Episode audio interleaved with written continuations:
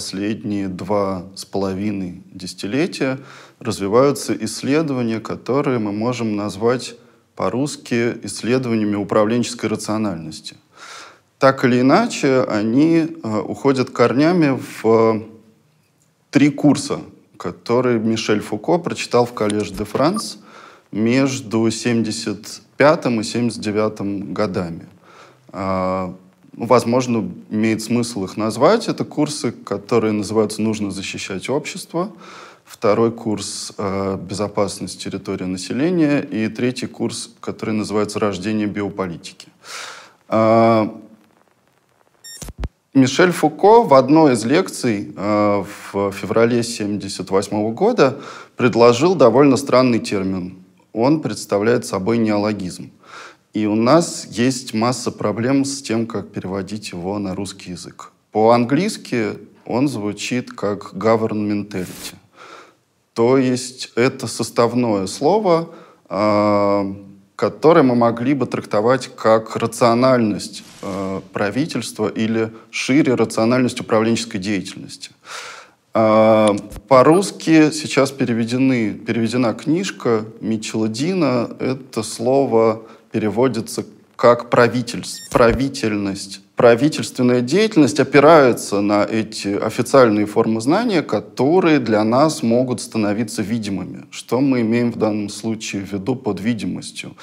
Это форма экспертизы, это словарь, а, совершенно специальный словарь, которым оперируют э, управленцы и который нам позволяет понять, как та или иная правительственная рациональность укоренена в языке. В лекции, которую я упомянул, Фуко пишет о правительственном интересе или о государственном интересе.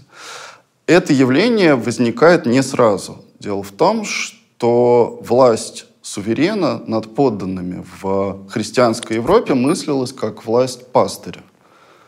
То есть это отношение пастыря и стада, и пастырь обеспокоен тем, чтобы обеспечить своем, своей пастве благоденствие, спасение в метафизическом смысле. Однако постепенно в эпоху Ренессанса происходит э, трансформация знания о том, чем занимается суверен. И здесь, конечно, ключевой является работа Макиавелли о государе. Однако эта работа вызвала вскоре после того, как она стало известно в разных частях Европы, вызвало довольно большую волну критики. А, мы можем наблюдать, как в начале XVI века появляется целый корпус текстов, который мы могли бы назвать антимакиавеллистским. В частности, один из важных авторов, который критикует э, Макиавелли, это Гийом де ла Перьер, э, автор из Тулузы, который говорит следующее. Он пишет, что Макиавелли озабочен проблемами самого государя или самого принца. Но его не интересует государство как э, некоторая целостность, государство как органическое явление, которое помимо э, валения принца обладает собственными законами развития, собственной силой и так далее. Соответственно, Делаперьер призывает э, управленцев попытаться начать мыслить в категориях силы государства. Теперь задача состоит не в спасении метафизическом паствы, а в том, чтобы начать управлять подобно тому, как Бог управляет э, естественными явлениями. От этого меняется вся конструкция, потому что для того, чтобы э, эта форма знания э, работала, нужно понять, что составляет силу государства. Она должна быть калькулируемой, ее нужно научиться вычислять. И для этого появляются свои инструменты вычисления. Фактически мы имеем дело с рождением населения. Здесь сразу может возникнуть вопрос, а что же мы имели до этого? А до этого, скорее всего, мы имели подданных. То есть отдельных индивидов, над которыми суверен отправляет свою власть, которых он может, например, лишать жизни. Теперь же мы имеем дело с э, правительством, которое управляет не отдельными подданными, а оно управляет населением как некоторой общностью. Чем население больше, тем, соответственно, э, лучше или тем э, мощнее становится государство. Государство, с одной стороны, работает для увеличения внутренней силы, внутреннего богатства, и с другой стороны, будучи встроенным в то, что мы называем Вестфальской системой, государство озабочено тем, чтобы был внешний баланс сил, то есть чтобы не было диспропорции в э, силе э, игроков на международной арене, и чтобы тем самым был возможен мир и э, экономическое процветание внутри государства. Однако в XIX веке это представление подвергается сомнению и трансформации благодаря работам физиократов, э, французских физиократов. И далее э, Адама Смита и представителей школы шотландского просвещения. Они предполагают, что государство не является в экономическом смысле такой уж автономной реальностью. Более того, проблема суверена в том, что он все время пытается, распоряжаясь вещами и людьми, он все время пытается увеличить свою силу, но он не знает, как этого делать. Поэтому лучшее, что он может сделать, это отпустить руки, перестать вмешиваться и постоянно пытаться распоряжаться людьми и вещами, а попытаться обеспечить такую систему управления, которая дала бы этой экономике жить сообразно ее естественным законам. Соответственно, у государства возникает задача э, производить свободы. То есть создать такую институциональную рамку, которая позволяла бы индивидам реализовывать свою автономию, свободные обмены, свободную торговлю, богатеть и тем самым улучшать положение государства. И, соответственно, Европа начинает мыслиться как такой одновременный субъект обогащения, но, опять же, не в смысле отдельных государств, а в смысле его населения. Мы говорили о том, что менялись формы знания, однако на практике мы все время наблюдаем взаимное наложение разных логик. То есть, с одной стороны, логику управления, которая подсказывает, что государство не может а, адекватным образом рационализировать экономическую деятельность, а с другой стороны, мы видим а, вкрапление суверенитета в логику тех решений, которые принимаются на уровне Европейского Союза.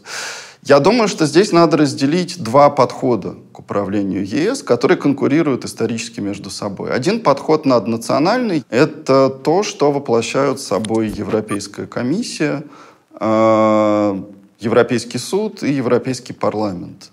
Это регуляция институциональная посредством создания норм, посредством создания стандартов, э, регуляция автономной экономической деятельности э, граждан европейских стран.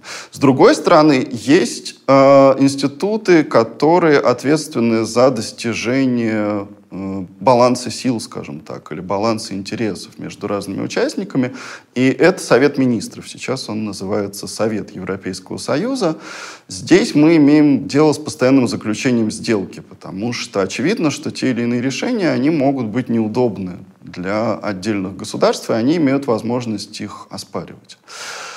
Здесь есть довольно сложная дифференциация, есть ряд вопросов, ряд политик, в которых решение принимается так называемым квалифицированным большинством, то есть это две трети или три четвертых голосов участников в э, Совете Европейского Союза, в зависимости от того или иного вопроса. Стоит обратить внимание, что была определенная цезура в э, истории интеграции. Это 60-е и отчасти 70-е годы.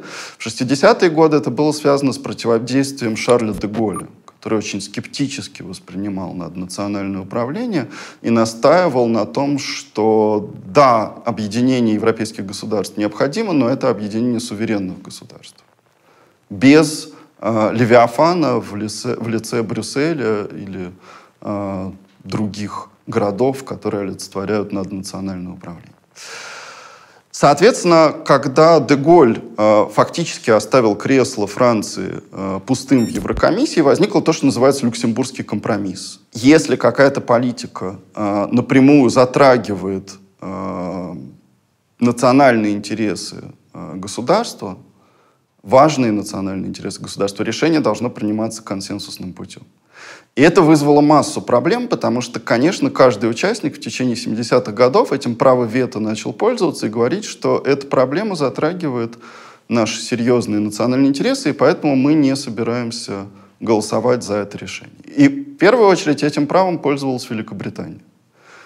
Причем до такой степени, что фактически все решения, направленные на усиление интеграции, в Великобритании блокировались до того момента, пока в первой половине 80-х годов очередной демарш Великобритании просто не был проигнорирован.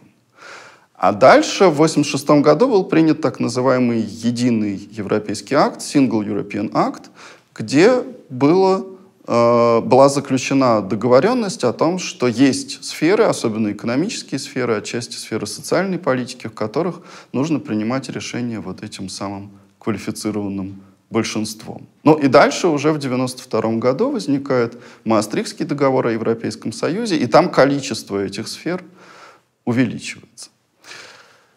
Теперь второй момент касательно суверенитета. Суверенитет, э, во-первых, демократизирован внутри государства. Это не единый э, субъект, который его осуществляет. Это консенсус между участниками. И, собственно, легитимация европейского проекта основана на том, что правительства, которые представлены в структурах Европейского Союза, они опираются на демократическую легитимность. То есть есть согласие, а, по крайней мере, большинства граждан относительно того, что а, эти решения справедливы. В этом смысле можно сказать, что граждане выступают полноценными источниками суверенитета. Собственно, и в случае с Брекзитом мы опять же можем сказать, что логика суверенитета в каком-то смысле здесь вступила в противоречие с логикой управления, потому что совершенно очевидно, что в долгосрочной перспективе для Британии э, некоторая дистанцированность по отношению к общему рынку может дать негативные результаты, но тем не менее вот один из примеров э, вплетения логики суверенитета в эти процессы. Чем можно управлять, если э, правительство больше не вмешивается непосредственно в экономическую жизнь граждан, в систему обменов между ними, в функционирование свободного рынка? В конечном счете э, в современной Европе появляется то, что можно назвать рефлексивным управлением или управление управлением. То есть европейские институты заняты тем, как оптимизировать управление, как обеспечить безопасность таким структурам управления, которые могли бы, э, в свою очередь, избежать чрезвычайного вмешательства. В том числе, кстати, вмешательство как произвола отдельных фракций, партий или того, что можно назвать народными эмоциями. Такая логика управления исходит всегда из индивида. То есть индивид э, с его интересами, он, по сути, и является исходной точкой э, в этой логике управления. Что это означает? Это означает, что нужно обеспечить ассоциациям индивидов, объединением индивидов, обеспечить определенную долю самостоятельности и автономии. То, что можно по-русски назвать уполномочиванием. Дать возможность отдельным э, сообществам ассоциациям функционировать в той логике, в которой это приемлемо именно для них. И здесь есть два способа осуществления этой рациональности. Первый способ — это то, что мы называем э, принципом субсидиарности. Субсидиарность мы и должны понимать как взаимодополнительность властей. То есть если ниже стоящий уровень, например, национальный, а еще ниже региональный, или вовсе муниципальный может справиться с решением той или иной задачи, с реализацией той или иной политики, то вышестоящие органы не должны в это вмешиваться. В течение 70-х годов и 80-х годов а, внедрение этого принципа субсидиарности дебатировалось разными политиками. В конечном счете он начал реализовываться в конце 80-х годов э, в области экологической политики, а позже был закреплен в договоре о Европейском Союзе. Здесь есть два подхода к субсидиарности. Один подход негативный, сродни негативной свободе, то есть Брюссель никогда не вмешивается в дела государств и шире э, регионов и муниципалитетов, если они, опять же, способны справиться с той или иной задачей. Это тот принцип, который отстаивала Великобритания. Великобритания была крайне насторожена по поводу э, отсылок к федерализму в договоре о Европейском Союзе, но принцип субсидиарности э, был воспринят очень хорошо, потому что это э, оценивалось как форма защиты от брюссельского левиафана. Была, однако, и другая трактовка, которую предложил Жак Делор, председатель Европейской комиссии. Он полагал, что субсидиарность должна работать как э, сочетание негативного и позитивного принципов.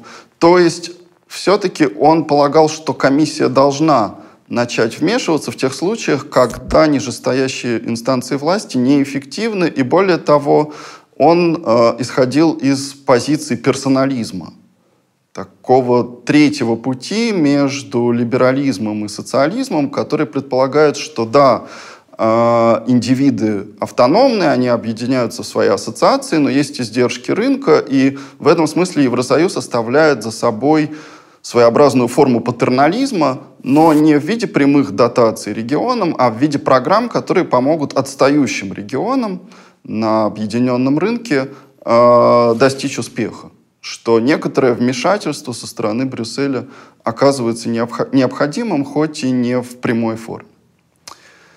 Теперь вернемся к этому вопросу об управлении управлением. Дело в том, что субсидиарность предполагает уполномочивание отдельных э, территориально-административных единиц.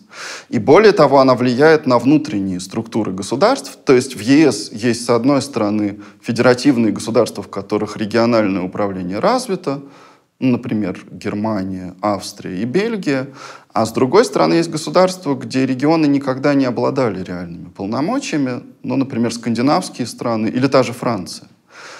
И история э, развития интеграции показывает, что регионализм начинает развиваться в этих странах, в которых он находился в э, достаточно латентном виде, и в том числе в той же самой Франции начинает действовать логика уполномочивания отдельных э, региональных и муниципальных властей для того, чтобы снизить нагрузку центрального правительства, для того, чтобы э, дать возможность регионам самостоятельно имплементировать те политики, которые для них наиболее адекватны. В течение последних 20 лет в Европе происходит и другой вид уполномочивания, а именно наделение определенной долей автономии э, ассоциаций. Ассоциаций экспертных, ассоциаций производителей, э, неправительственных организаций. Все они получают доступ к наднациональным институтам, все они получают доступ к обсуждению общих политик. И так или иначе они становятся ответственными за обеспечение своего собственного блага. Они получают возможности для того, чтобы имплементировать отдельные политики и для того, чтобы реализовывать те проекты, которые наиболее адекватны именно для этих сообществ.